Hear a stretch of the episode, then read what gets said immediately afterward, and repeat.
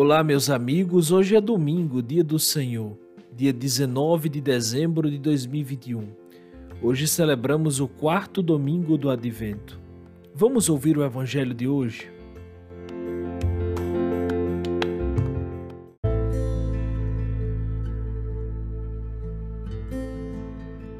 Evangelho de Jesus Cristo segundo Lucas, capítulo 1, versículos de 39 a 45. Naqueles dias, Maria partiu para a região montanhosa, dirigindo-se apressadamente a uma cidade da Judéia. Entrou na casa de Zacarias e cumprimentou Isabel. Quando Isabel ouviu a saudação de Maria, a criança pulou no seu ventre e Isabel ficou cheia do Espírito Santo. Com um grande grito exclamou: Bendita és tu entre as mulheres, e bendito é o fruto do teu ventre. Como posso merecer que a mãe do meu Senhor me venha visitar?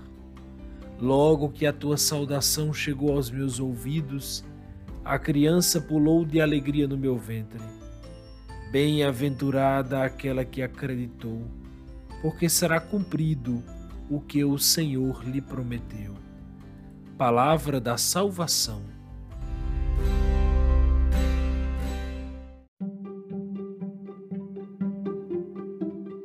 Meus queridos irmãos, nós estamos a poucas horas do Natal do Senhor, podemos até dizer assim. Hoje é o último domingo do Advento. Advento quer dizer espera de uma vinda, espera de uma presença. No primeiro domingo do Advento, nós falamos aqui sobre essa espera. Nesse sentido, meus irmãos, quando em Deus toda espera tem sentido, tem resposta. Em Deus toda espera é recompensada, toda espera é respondida. Por isso, nesse período do advento, nós esperávamos uma resposta. Nós estamos nos aproximando dessa resposta que é o Natal. E o que é o Natal? É Deus. Deus verdadeiro que assume a condição de pobre, a condição humana. A carta aos Hebreus, proclamada hoje, explicita o que o filho sentiu ao acolher a vontade do Pai quando se fez carne. A gente poderia pensar, utilizando a carta aos Hebreus, esse trecho, que Jesus disse assim: Pai, tu não quiseste vítima nem oferenda, aquelas do templo, aquelas vítimas simplesmente rituais, mas formaste-me um corpo. Tu me fizeste humano deste-me uma natureza humana. Não foram do teu agrado os sacrifícios de animais irracionais, os ritos meramente formais. Por isso eu disse: Eis que eu venho. Eu vim, ó Deus, para fazer a tua vontade. Dom Henrique diz, comentando esse trecho da carta aos Hebreus: O Filho eterno igual ao Pai, Deus igual a Deus, luz gerada pela luz, por puro amor, por pura obediência ao Pai que tanto nos amou, dignou-se fazer-se homem. Sem deixar de ser Deus verdadeiro, ele realmente se tornou homem verdadeiro, em tudo igual a nós, menos no pecado. Mas como pode? Como é possível? Aquele que é a luz assumiu a escuridão humilde do seio materno. Aquele que abarca o universo foi abarcado pelo útero de uma virgem. Aquele que é a palavra eterna do Pai passou nove meses no silêncio da gestação. Como pode ser? No mundo que se contenta com mentirinhas, com fábulas, mitos e lendas, eis uma realidade que nos deixa maravilhados. E tudo isso por nós, para nossa salvação, para nos elevar. Ele veio viver em tudo nossa aventura humana em tudo nossas angústias, em tudo nossas procuras, em tudo nosso sonho de ser felizes. Lindo isso. Por isso, o evangelho de hoje, meus irmãos, narra a visita de Maria à sua prima Isabel. Chegando no Natal, narra essa visita de Maria à sua prima Isabel. Este episódio representa o encontro do Antigo Testamento com o Novo Testamento. Duas mulheres grávidas de um lado, aquela que encarna a expectativa, de outro, aquela que encarna o esperado. Esperado aqui com E maiúsculo, porque refere-se ao Senhor. Isabel, idosa, simboliza Israel, que espera o Messias. Recordem que a terra dos judeus, Israel, esperava o Messias. Ainda os judeus esperam o Messias. Maria, por sua vez, traz em si o cumprimento desta expectativa que é o Senhor. Maria traz o esperado, a salvação de toda a humanidade. O Evangelho conta que João, no seio de sua mãe, Santa Isabel, estremeceu e exultou.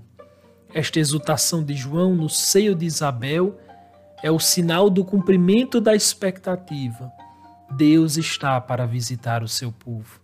No Evangelho de hoje, ainda há um outro sinal muito bonito. O arcanjo Gabriel, como prova da presença e do poder de Deus na vida de Maria, diz que Isabel está grávida. A esterilidade, ainda que em idade avançada, transformou-se em fertilidade. Quando Isabel acolhe Maria, ela reconhece que está realizando-se a promessa de Deus à humanidade. Isabel percebe o que está acontecendo e ela exclama: Bendita és tu entre as mulheres, e bendito é o fruto do teu ventre. E de onde me vem a honra de ter comigo a mãe do meu Senhor? Meus irmãos, atenção aqui. A expressão bendita és tu entre as mulheres refere-se no Antigo Testamento a Jael, no livro dos Juízes, e a Judite, no livro de Judite. Duas mulheres guerreiras que se preocupavam em salvar Israel. Muito bem. Agora, essa palavra, essa mesma palavra, é dirigida a Maria, a pobre menina da Galileia que está para gerar o Salvador do mundo. Uma outra coisa interessante: o Evangelho de hoje é muito bonito, é muito rico. O salto de alegria de João. Esse salto tem a ver com a dança do rei Davi no Antigo Testamento, quando houve a entrada da Arca da Aliança em Jerusalém. Se vocês olharem, vocês vão perceber. Lembrem que naquela arca estavam as tábuas da lei, o maná e o cetro de Arão. Tudo isso representava a presença de Deus no meio do seu povo. Agora, meus irmãos, já não é mais Davi que dança. Agora é João que dança no ventre da sua mãe. Eita, que coisa linda. João dançou de alegria. Imaginem aí. A dança de João é de quem sabe que a salvação entrou em sua casa. Mais do que isso, a dança de João é de quem sabe que a salvação nos visitará em breve, de que nós seremos libertados. João exulta de alegria diante de Maria, arca da nova aliança que traz no seu seio Jesus, o Filho de Deus feito homem. Com uma coisa dessas, meus irmãos, se ele não dançasse, a gente poderia chamá-lo até de louco. A gente poderia até pensar, João não tem dimensão do que está acontecendo. Por isso, dance, João. Dance porque a nossa fé é em um Deus amoroso. Dance, João, porque a nossa fé é em um Deus que nos visita, que vem ao nosso encontro. A nossa fé é em um Deus que se abaixa a nós. A nossa fé é em um Deus que nos salva e até dança conosco. Inclusive, há uma história muito bonita que eu vi na obra de Pilar Urbano, um homem de Vila Tevere. Ela diz que São José Maria Escrivá dizia que, assim como Nietzsche, só conseguiria crer em um Deus que dançasse. É bonito porque ela diz: Eu vi um homem que dançava com Deus. Lindo isso. Por que eu estou dizendo isso? Porque a alegria que vamos celebrar é muito grande. A alegria que vamos celebrar é digna de grande festa. É digna que também dancemos, que também festejemos. A, a, festa que nós vamos celebrar pode ser festejada com dança, com a dança de quem será visitado pela paz. É a festa de quem será visitado pela paz. Se vocês olharem a primeira leitura de hoje, retirada do livro do profeta Miqueias, diz assim: ele permanecerá firme e apacentará o rebanho com a força do Senhor e com a majestade do nome do Senhor, seu Deus. Haverá segurança porque ele será grande, até aos confins da terra. Ele próprio será a paz. Ele próprio será a paz. Muito bem, meus irmãos. A paz que o mundo procura não está em outro local não está em outra ocasião senão no Natal. O Natal não é uma fábula para crianças. O Natal não é uma lenda. O Natal, como diria o Papa Bento XVI, é a resposta de Deus ao drama da humanidade em busca da verdadeira paz. Esta paz está em Belém, a pequenina, entre os mil povoados de Judá. De lá sairá o dominador de Israel. De lá sairá o Salvador, nascido de uma virgem pobre, frágil e humilde. Por isso exclama Dom Henrique Soares: Deus é assim, onde não há vida, onde não há esperança, onde não há grandeza aos olhos do mundo, ele faz a vida brotar, a esperança surgir, a grandeza aparecer. Não é esta uma das maiores lições do Natal? Um Deus que escolhe o caminho da fraqueza, da pobreza, da humildade, da debilidade? Convertamo-nos ao modo de agir de Deus, tão distante dos nossos modos megalomaníacos, dos nossos projetos grandiloquentes. Para nossa vergonha e confusão, para nossa conversão é preciso dizer sem medo: Deus não está primeiro no que é forte, mas no que é fraco. Deus não está antes no que é potente, mas no que não pode nada. Deus não está na riqueza, mas na pobreza. Deus não está em cima, mas embaixo. Deus não está com os vencedores, mas com os vencidos.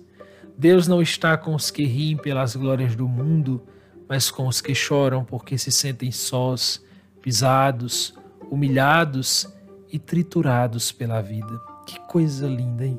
Minha gente, que coisa linda.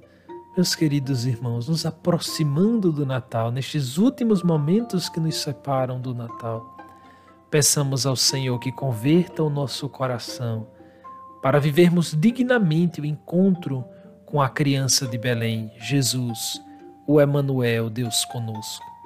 Pelas preces de Maria, a toda santa, onipotência suplicante, que não reservou nada para si, mas disse sim, fiat, faça-se, que Ele, que é a nossa paz, nosso consolo e certeza, nos dê a graça do seu Natal. Amém.